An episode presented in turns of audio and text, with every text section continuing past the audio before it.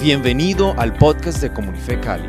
Nuestro deseo es que este mensaje te inspire a conectarte con Dios y ser agente de transformación en tu entorno. He titulado este mensaje Una guerra no convencional. ¿Cuántos saben que estamos en guerra? ¿No todos? ¿Cuántos saben que estamos en guerra? Amados, estamos en una, en una guerra que se ha desatado sobre nuestra tierra, sobre nuestra nación y sobre las naciones de la tierra y necesitamos nosotros como pueblo de Dios estar apercibidos, entendidos de los tiempos del Señor para tomar la posición que Dios nos ha llamado a tomar. El pasaje central de esta enseñanza está en Segunda de Crónicas, capítulo 32, y vamos a leer el verso 7 y 8. Y tú que estás allí en casa, trae tu Biblia, porque más que, que un mensaje, lo que quiero es leer lo que la Biblia dice. No hay un mejor mensaje más poderoso que leer lo que la Biblia dice. Y vamos entonces a estar leyendo eh, varios pasajes, siguiendo una historia maravillosa. Vamos entonces a leer Segunda de Crónicas, capítulo 32, verso 7 al 8. Dice, esforzaos y animaos, no temáis, ni tengáis miedo del rey de Asiria, ni de toda la multitud que con él viene, porque más hay con nosotros que con él. ¿Cuántos creen que más está con nosotros? Dice, con él está el brazo de carne, mas con nosotros está Jehová nuestro Dios para ayudarnos y pelear nuestras batallas. Voy a volverlo a leer. Mas con nosotros está quién? Jehová, nuestro Dios, para ayudarnos y pelear nuestras batallas. Padre, gracias te doy, Señor, por tu palabra. Y yo te pido en el nombre de Jesús que traigas tú, Señor, a través de este mensaje, seas tú inquietándonos, dirigiendo, trayendo luz, empoderándonos, posicionándonos, trayendo, permitiéndonos ver, Dios, estos tiempos como tú los estás viendo, Señor.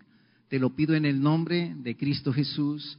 Amén y amén. Vamos a darle un aplauso anticipadamente al Señor, porque Él es bueno y porque para siempre es su misericordia. En, este, en estos pasajes se relata una de las batallas más importantes que registra la Biblia. Esta batalla entre el rey de Asiria, Sennacherib, y el rey de Jerusalén, el rey Ezequías. Esta batalla es tan, tan importante que la Biblia lo registra en tres libros. Está en Segunda de Reyes, está en Segunda de Crónicas, está en el libro de Isaías. Se toma cinco capítulos, 178 versículos para describir todo lo que dice o todos los detalles de este enfrentamiento entre el rey de Asiria y Ezequías, rey de Jerusalén. Y mientras vamos leyendo, creo que si algo debe dejarnos este mensaje es, mostrarnos principios que debemos tener en cuenta para la batalla. ¿Está de acuerdo conmigo? Entonces vamos a agarrar esos principios para apropiarnos de ellos para la batalla. Sennacherib era un rey realmente eh, malévolo. Este hombre tomaba a sus prisioneros y le cortaba los dedos, las orejas, era bastante sanguinario. Pero también me llama la atención porque, porque este rey Sennacherib amaba las plantas. Imagínense esa incoherencia, ¿no? Era, de hecho, él fue quien construyó los jardines de Babilonia. Amaba las plantas, amaba los animales, pero odiaba a los seres humanos. esta batalla entre, estos, entre estas dos naciones, eh, lo, lo que me llama la atención es que en este enfrentamiento tan poderoso entre, entre, este, entre Asiria y Jerusalén, nunca se empuñó un arma, nunca hubo un enfrentamiento cuerpo a cuerpo, nunca se lanzó una piedra, sin embargo, dejó 185 mil muertos. Mira eso. ¿Cómo, cómo, ¿Cómo se dio este enfrentamiento entonces? ¿Cómo fue que dio ese resultado tan tremendo sin empuñar una espada, sin lanzar una piedra, sin un enfrentamiento cuerpo a cuerpo? Y es lo que vamos entonces a ver, porque yo sí estoy creyendo en esto, amado, que esta guerra va más allá de partidos políticos, de banderas, va más allá de, posturas, y creo que nos estamos enfrentando, como dice en Mateo 25, que se levantará nación contra nación y reino contra reino. Y está hablando, sí, de enfrentamientos bélicos entre naciones, pero también está hablando de que se levanta el reino de la oscuridad contra el reino de la luz. Y necesitamos nosotros entender entonces cuál es nuestra posición como embajadores del reino. Amén. Como soldados del reino. ¿Cuántos soldados de Cristo hay aquí? Vamos a darle un aplauso al Señor. Dios es bueno. Somos parte de tu ejército, Señor. Vamos a responder estas tres preguntas con esta historia que usted la puede seguir en Segunda de Crónicas o en Segunda de Reyes o en Isaías. Está desplegado totalmente los detalles de esta guerra. Vamos a responder estas tres preguntas. ¿Cómo prepararnos para la guerra? ¿Cómo opera el enemigo? ¿Y cómo debemos enfrentar los ataques? Vamos entonces a responder esta primera pregunta. ¿Cómo prepararnos para la guerra. En Segunda de Crónicas, en el versículo número uno, Segunda de Crónicas 32.1, ¿me pueden ayudar con la diapositiva? Ah, ya está aquí. Segunda de Crónicas, capítulo 32, verso 1, dice, después de estas cosas y de esta fidelidad, vino Sennacherib, rey de los asirios, e invadió a Judá y acampó contra todas las ciudades fortificadas con la intención de conquistarlas. Senaquerid empezó su avanzada por todo el reino del norte y arrasó con todos.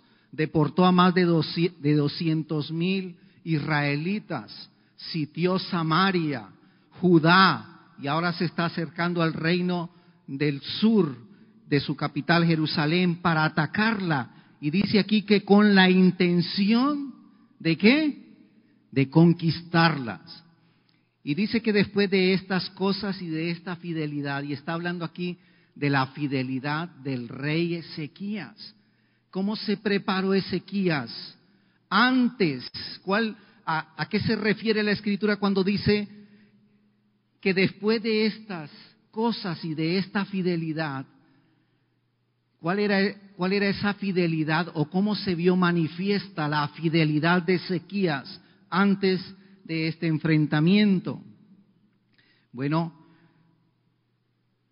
está en el capítulo, en Segunda de Reyes, capítulo 18, verso 3 y 4. Segunda de Reyes 18, 3 y 4. Y dice, los hechos de Ezequías fueron rectos a los ojos del Señor como todos los de su antepasado David. Él fue quien quitó los santuarios paganos, hizo pedazo las piedras sagradas, rompió las, las representaciones de acera y destrozó la serpiente de bronce que Moisés había hecho, a la, que hasta entonces los israelitas quemaban incienso y llamaban Nejustán. ¿A qué se refiere de Ezequías y la fidelidad de Ezequías. Que algo que hizo el rey Ezequías fue que hizo lo recto delante de los ojos de Dios. Diga conmigo, debo hacer lo recto ante los ojos de Dios. No es solamente orar, no solamente es interceder, sino que necesitamos tener en nuestro corazón un corazón recto con el Señor. ¿Sí está aquí conmigo? No es suficiente, hermano, levantar un altar de oración como lo venimos haciendo 24/7, sino que debemos tener un corazón recto, hacer lo recto delante del Señor. Y antes de este enfrentamiento, Ezequías dijo, necesitamos deshacernos de todos los ídolos, de acera, de todos estos altares que se han levantado en nuestra nación, porque no podemos ir a pelear si tenemos una mente dividida, si tenemos un corazón dividido. La Biblia dice que no podemos servir a dos señores. Y él se encargó de deshacerse de todos estos ídolos, aún de la religiosidad, porque eh, Moisés había levantado una serpiente de bronce por dirección de Dios para traer sanidad. Y ellos luego usaron esto como un ídolo al que le quemaban incienso. Pero aún él se deshizo de todas estas cosas para mantener un corazón recto delante del Señor. ¿Qué más hizo Ezequías? En el verso 5 de ahí de Segunda de Reyes 18:5 dice Ezequías puso su confianza en el Señor. Dile al que está a tu lado, pon tu confianza en el Señor. Y los que están por YouTube, repita conmigo, yo hoy pongo mi confianza en el Señor. Dice, Ezequías puso su confianza en el Señor, el Dios de Israel, entre todos los reyes de Judá que hubo antes o después de él, no hubo ninguno como él. Ezequías puso su confianza en Dios. Y si usted se toma el tiempo para estudiar esta batalla, usted se va a dar cuenta que algo que el enemigo atacó constantemente fue la confianza. Siempre se acercaba a él a decirle, ¿en quién confiáis? ¿Dónde está puesta tu confianza? Porque es algo que el enemigo susurra constantemente a nuestro oído, ¿dónde está puesta tu confianza? Y es que la confianza es la fe en acción. Porque, porque la confianza es la manifestación de la fe a través de nuestros pensamientos y nuestras acciones. Es la confianza lo que nos permite a nosotros avanzar es la confianza lo que nos mantiene a nosotros erguidos en medio del caos, porque estamos confiados en el Señor. Y Ezequías sabía en quién estaba confiando él. Y necesitamos nosotros tener nuestra confianza en el Señor. ¿Tú estás de acuerdo? ¿Lo crees? La confianza es la manifestación de nuestra fe en nuestros pensamientos y en nuestras acciones. Los hombres de Dios saben que aunque las pruebas nos asedian en esta vida, su confianza no flaquea, porque esa confianza se basa en la fe y en sus promesas. La confianza, escucha esto, la confianza no elimina los problemas, no elimina el estrés ni las dificultades, pero sí nos da una base firme para permanecer en pie en medio de la tormenta. ¿Tú lo crees? Necesitamos entonces tener puesta nuestra confianza en el Señor. Así estemos viendo lo que estamos viendo en nuestra, en nuestra ciudad. ¿A cuánto le duele lo que está pasando en Cali? ¿A cuánto le duele lo que está pasando en nuestra nación?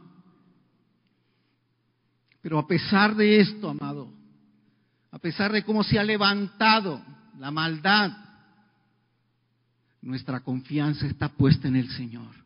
Porque el que prometió, cumplirá. ¿Usted lo cree? Amén. Vamos a darle un aplauso al Señor. Dios es bueno.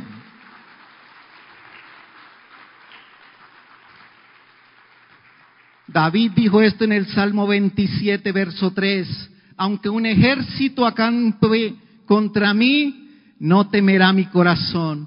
Aunque contra mí se levante guerra, yo estaré confiado. Diga conmigo, yo estaré confiado. Y ustedes que están allí en YouTube, repitan también conmigo, yo estaré confiado. Lo tercero que resalta aquí en este pasaje de la actitud y de la fidelidad de Ezequías fue que él hizo lo recto delante de los ojos de Dios. Fue que puso su confianza en el Señor.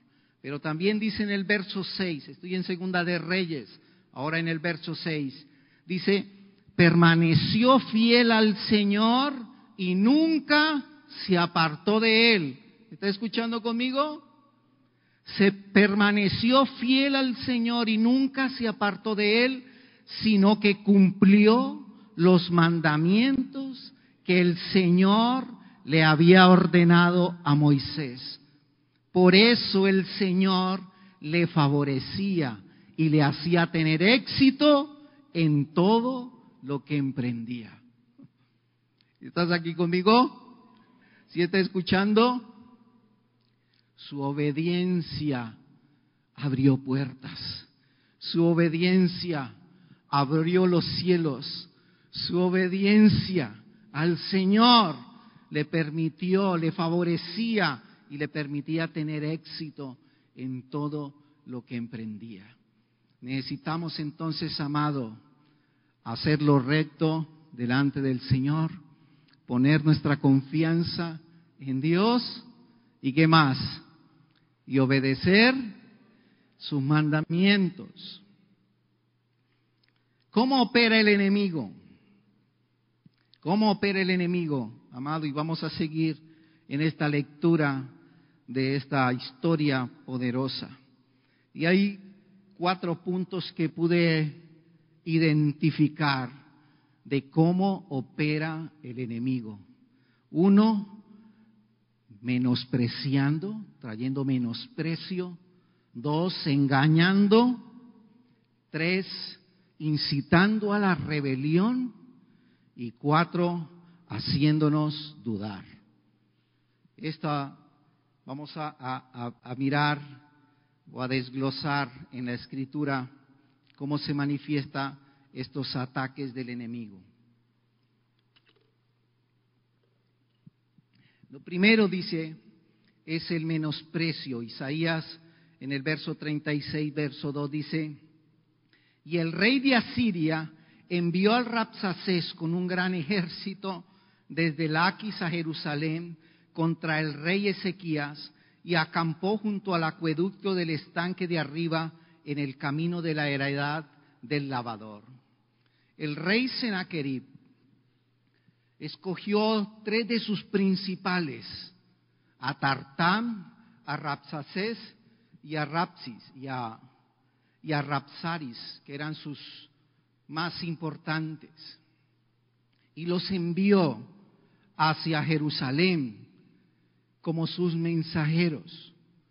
Y ellos, parados frente al muro, llamaron a, a Ezequías y Ezequías envió a tres también de sus delegados, a un canciller, a un, a un escriba y a un mayordomo, para hablar sobre cuáles eran las condiciones de este enfrentamiento. Y él le dice en el verso 4 y 5, Rapsaces. Yo lo puse aquí como, como un mensaje de celular, porque, porque cuando leía esto, amado, si, si, esa, si esa guerra se estuviera dando en este tiempo, el rey Senaquerib no hubiera mandado sus mensajeros, sino que hubiera mandado un WhatsApp, ¿no? Hubiera mandado un WhatsApp a Ezequías, un mensaje Y ese mensaje dice, ¿qué confianza es esta en que te apoyas? Yo digo que el consejo y poderío para la guerra de que tú hablas no son más que palabras vacías.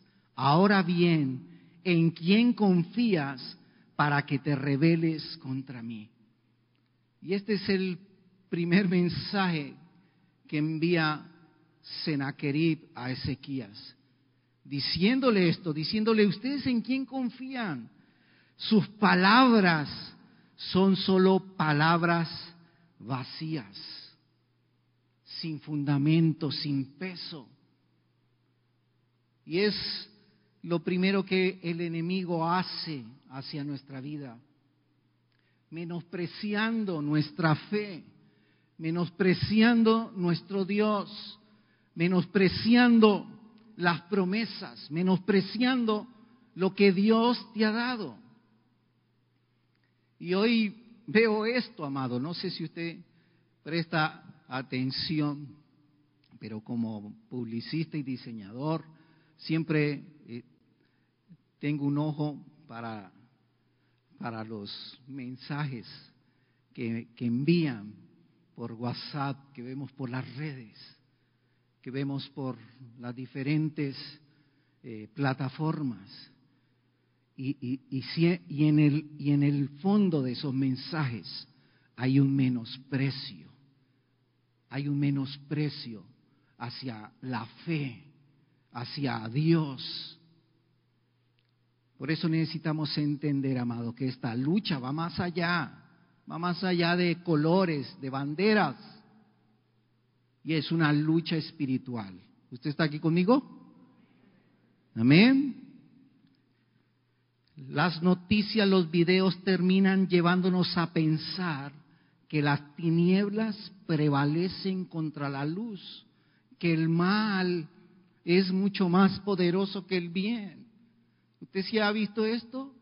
¿Cuántos se han sentido impotentes viendo esta situación.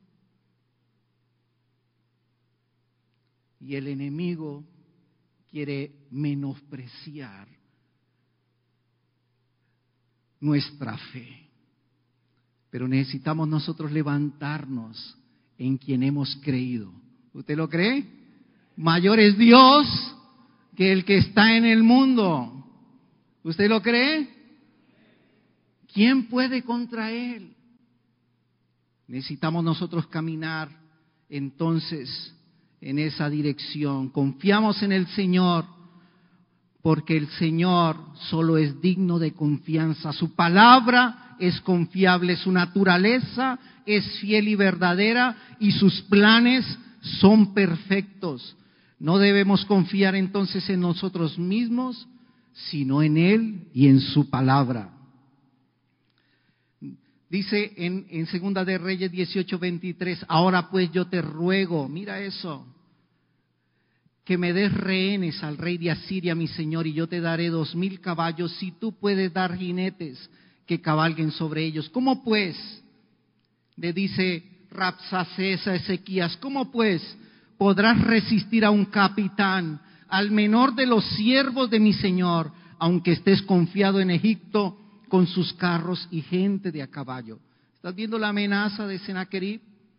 Le está diciendo, mira, yo te voy a dar, dame rehenes y te doy a dar dos mil caballos, aunque no tienes gente para esos dos mil.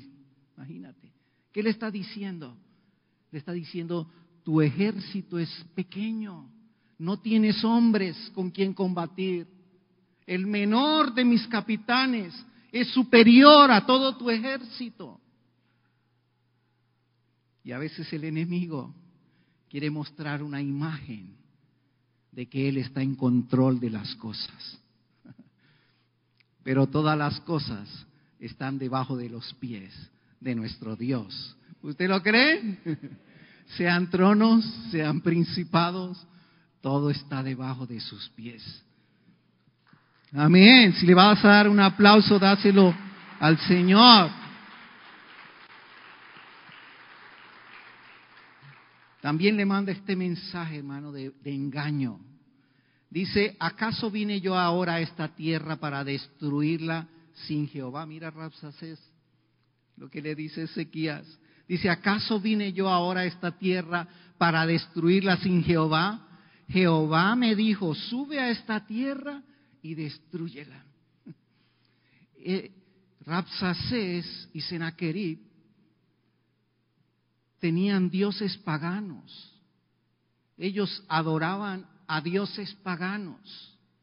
Tenían altares a dioses paganos. Pero ahora Rapsacés le está diciendo a Ezequías, tu Dios es mi Dios. y mi Dios me ha dicho que te destruya, que te voy a destruir. ¿Estás viendo eso? Porque es que el enemigo, hermano, si él quiere hacerse pasar por lo que sea, se hará pasar con tal de engañarte. Él va a aparecer como quiere aparecer con tal de engañarte. El enemigo usará cualquier estrategia para engañarte. Hoy estamos expuestos a tanta información que una contradice a la otra. ¿Quién tiene la verdad en todo esto? Lo único que tenemos claro es que Satanás es padre de mentira. Tú no le puedes creer a las tinieblas. Tú no le puedes creer a aquellos que han rendido su corazón al enemigo, que están siendo usados por el enemigo. Porque el enemigo intentará engañarte. De hecho, la palabra de Dios dice en Mateo 25, hablando de los postreros tiempos, dice, y muchos serán engañados. Por eso necesitamos nosotros saber quiénes somos en el Señor, saber quién es nuestro Dios, conocer el carácter de nuestro Dios. Cuando nosotros conocemos el carácter de Dios, entonces sabemos cómo Él opera y podremos discernir entonces qué viene de Dios y qué no viene del Señor. ¿Sí está aquí conmigo? Porque Rapsacés, él quería engañar a Ezequías, haciéndose ver como un mensajero de Dios. Él le dijo, Dios fue el que me envió para destruirte. Pero cuando nosotros conocemos el carácter de Dios, podremos discernir que viene de Dios y que no viene de Él. ¿Está aquí conmigo todavía? Amén. Algo más que trajo el enemigo. Y fue levantar a la rebelión.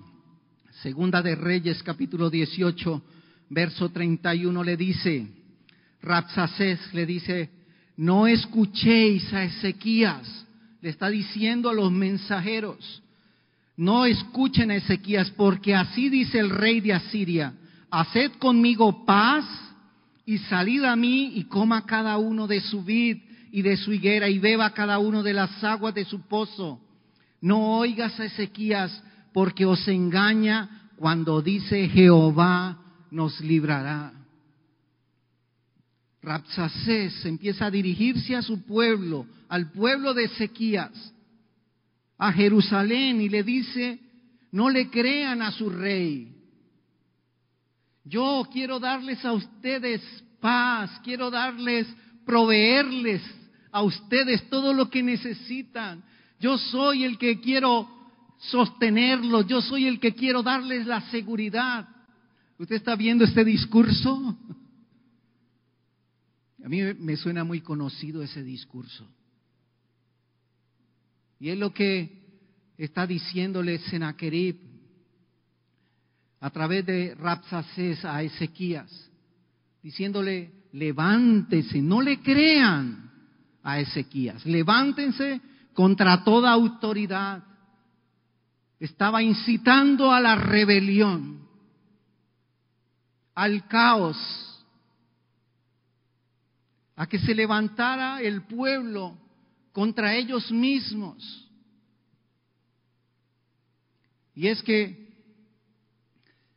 cuando el enemigo divide, entonces él gana territorio. ¿Está aquí conmigo?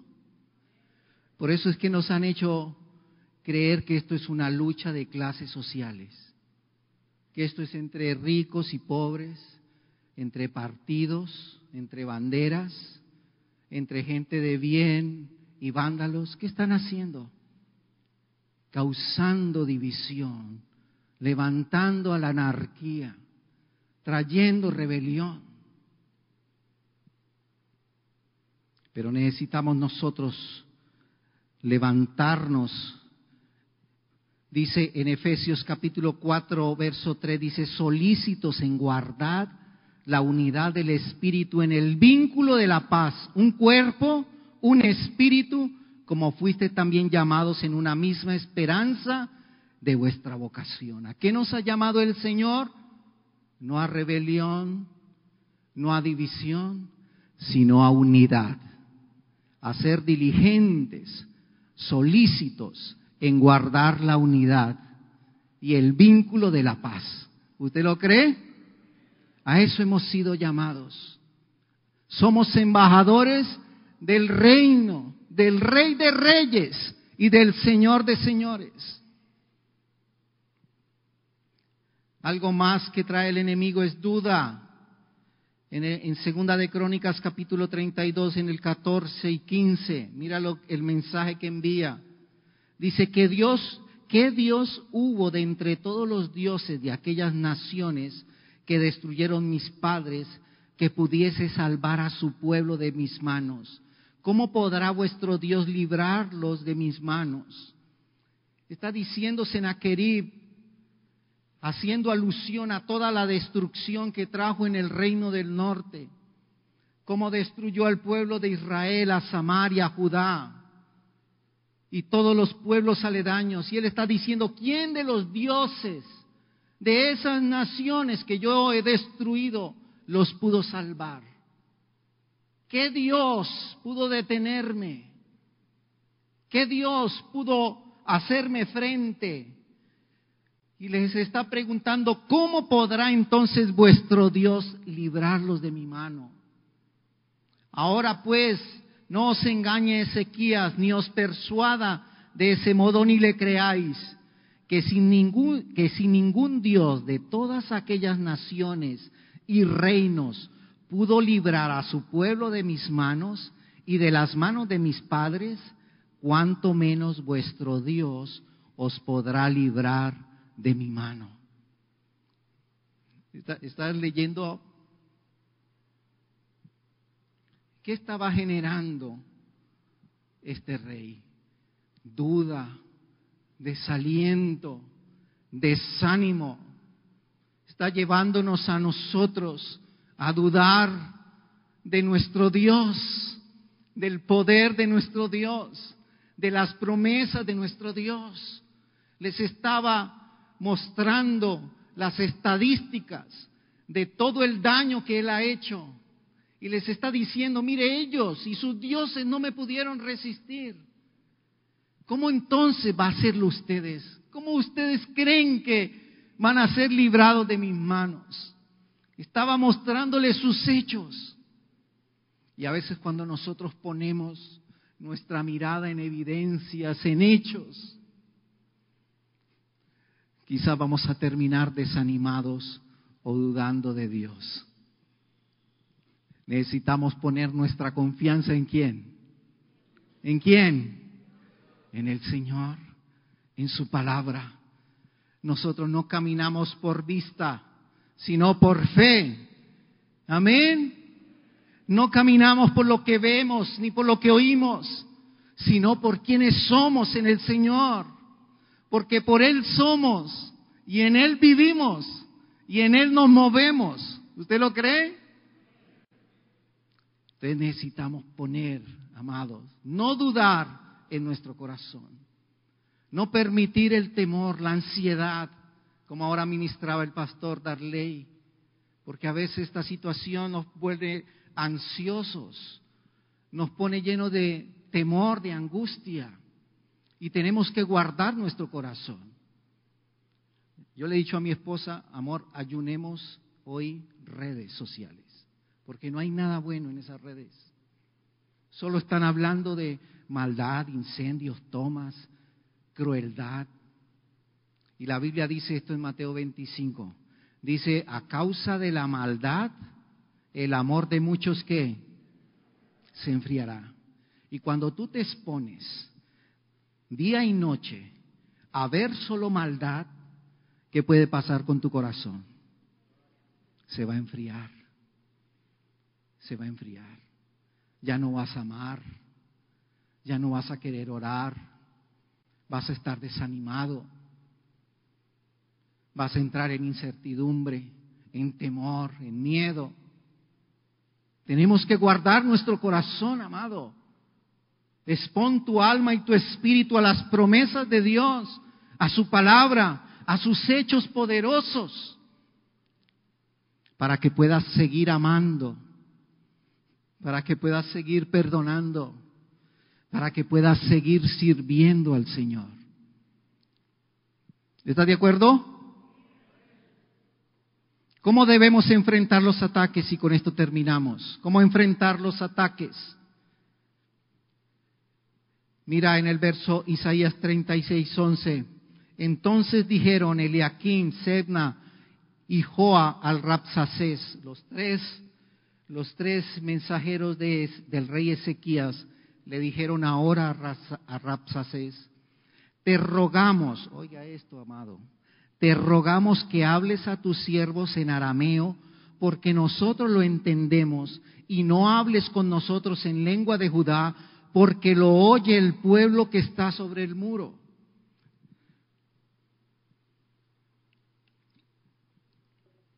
Quiero que entienda esto. Este es el muro que rodeaba Jerusalén. Y todo el pueblo de Jerusalén estaba parado sobre el muro, detrás del muro, oyendo la conversación que tenía los tres emisarios, los mensajeros del rey Ezequías, con los tres mensajeros que envió Senaquerib. Ellos estaban hablando fuera del muro y todo el pueblo estaba sobre el muro. Y los emisarios de Ezequías le dijeron a Rapsaces, por favor, por favor, háblanos en arameo que nosotros te entendemos. Pero él dijo, no, yo no voy a hablar en arameo, voy a hablar en lengua que me entienda todo el pueblo, que el pueblo escuche todo lo que yo vengo a decirles. Ellos estaban tratando de guardar el corazón del pueblo, pero Rapsacés quería incendiar el pueblo. ¿Está aquí conmigo? Y él dijo, miren lo que sigue diciendo. Y Rapsacés dijo, verso 12, ¿acaso me envió mi Señor a que dijese estas palabras a ti y a tu Señor y no a los hombres que están sobre el muro expuestos a comer su estiércol y beber su orina con vosotros? Mira eso. ¿Acaso el Señor me vino solamente a, a dirigirme a ustedes? que todo el pueblo se entere que van a comer su propio estiércol y a beber su propia orina. ¿Qué estaba haciendo este hombre, hermano? Estaba viralizando su mensaje. Haciendo viral un mensaje de odio, un mensaje de terror, un mensaje de temor, un mensaje de incertidumbre entonces, verso 13, el Rapsacés se puso en pie y gritó a gran voz en lengua de Judá, diciendo, oíd las palabras del gran rey, el rey de Asiria. El rey dice así, no os engañe Sequías, porque no os podrá librar. ¿Cómo respondió a esos ataques? ¿Cómo responder a estos mensajes de odio, que se han hecho virales, amado. ¿Cómo responder? Amado, no responda. Y es lo que la Biblia nos dice a eso. Dice Isaías 36, 21, pero ellos callaron y no le respondieron palabra, porque el rey así lo había mandado, diciendo, no le respondáis. No vamos a responder a provocaciones. ¿Usted lo cree? No vamos a responder con la misma moneda. No vamos a responder con amenazas. No vamos a responder con injurias, no vamos a responder con juicios, no vamos a responder con señalamientos, no vamos a pagar mal por mal. Eso es lo que dice Primera de Pedro 3:9, dice, no devolviendo mal por mal ni maldición por maldición, sino por el contrario, bendiciendo, sabiendo que fuiste llamados para que heredéis bendición ¿Por qué el que quiere amar la vida y ver días buenos, refrene su lengua del mal y sus labios no hablen engaño, apártase del mal y haga el bien y busque la paz y qué? Y sígala. No debemos responder a provocaciones. Hemos sido llamados a bendecir nuestra tierra a bendecir nuestra nación. Hemos sido llamados a bendecir a nuestra generación, a bendecir a nuestros hijos, a bendecir a nuestros jóvenes, a bendecir a los emprendedores de nuestra tierra, a bendecir a la clase política, a bendecir a las instituciones. Hemos, ya, hemos sido llamados a bendecir. Dice, el que quiere ver días buenos, ¿cuántos quieren ver días buenos? refrene su lengua del mal. Y yo le escuché una vez a un pastor decir que el WhatsApp es la extensión de la lengua. Amados, yo creo que necesitamos bendecir, usar las redes aún para bendecir. ¿Usted lo cree? Vamos a darle un aplauso al Señor. Dios es bueno. Con esto termino. Isaías 37.1.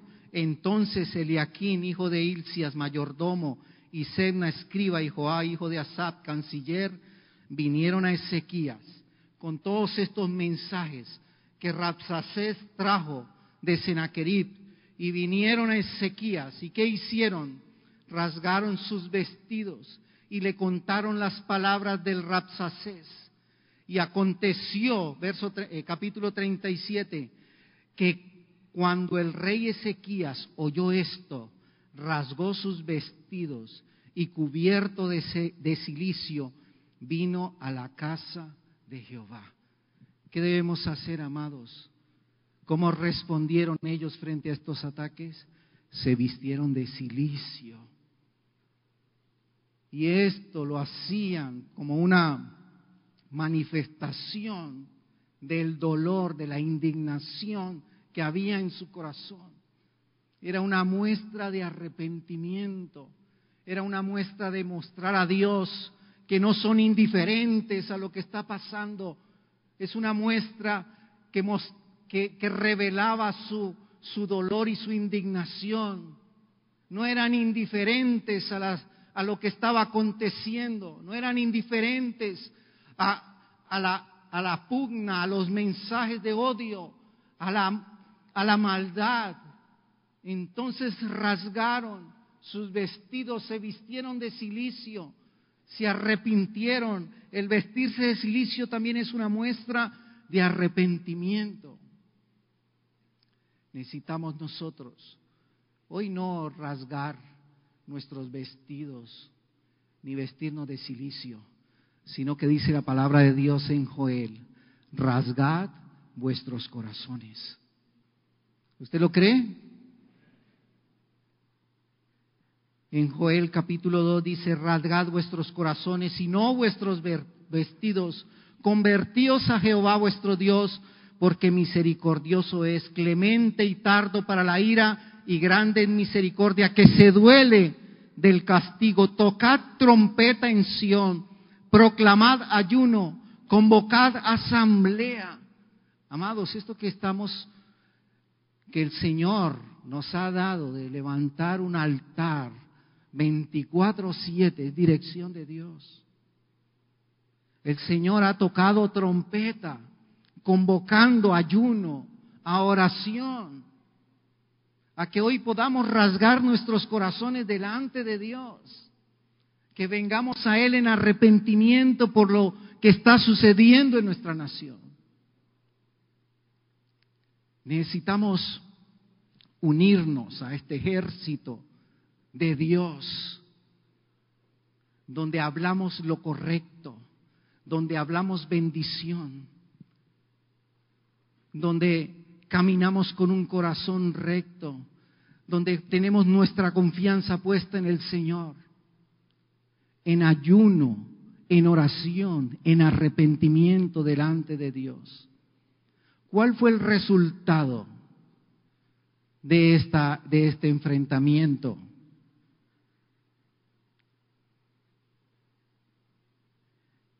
Isaías 37, 36. Isaías capítulo 37, verso 36. Y salió el ángel de Jehová y mató a ciento ochenta y cinco mil en el campamento de los asirios. Y cuando se levantaron por la mañana, he aquí que todo eran cuerpos muertos. Entonces Sennacherib, rey de Asiria, se fue e hizo su morada en Nínive y aconteció que mientras adoraba en el templo a Nisroch, su Dios, sus hijos, Adramalek y Sarecer, le mataron a espada y huyeron a la tierra de Ararat. Mira eso.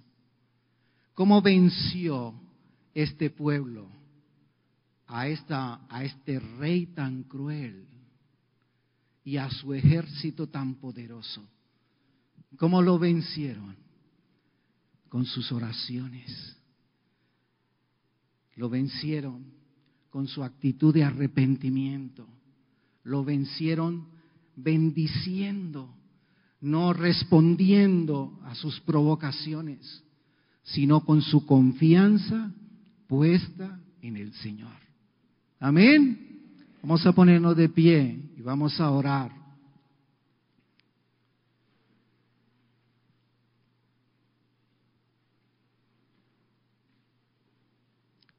Sin confianza, amado, no podrás ir a la guerra.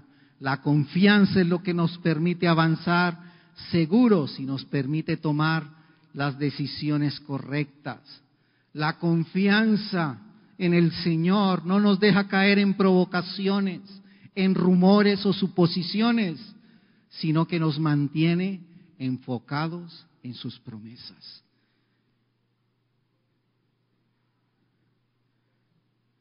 Por eso estamos confiados en el Señor. ¿Cuántos tienen su confianza puesta en el Señor? Padre, gracias te damos, Dios. Hoy, Señor, creemos que tú estás por nosotros y con nosotros. Que nada se ha salido de tu control, Dios. Que a pesar de lo que vemos, de lo que muestran las redes, los medios, por encima de todas estas cosas, está tu palabra, Señor. Están tus promesas. Está tu plan divino, Dios. Gracias, Señor, porque contra, e, con ellos está el brazo de carne, pero con nosotros está el brazo de Jehová, de Jehová de los ejércitos. Padre, en el nombre de Jesús, le decimos a toda oscuridad, a toda maldad, a todas tinieblas que han querido venir a cubrir nuestra ciudad y nuestra nación, que salgan fuera en el nombre de Jesús, que retrocedan ahora en el nombre de Jesús. Declaramos en el nombre de Cristo que toda conspiración, toda estrategia, todo plan malévolo para generar caos en nuestra nación y en nuestra ciudad es derribado ahora en el nombre de Jesús. Y le ordenamos a estas huestes provocadoras que salgan fuera en el nombre de Jesús. Declaramos en el nombre de Cristo que esta tierra, Señor, te pertenece a ti, Dios. Porque tu palabra dice que tú nos has dado como herencia las naciones. Y que lo que pisa la planta de nuestros pies, tú no lo has dado.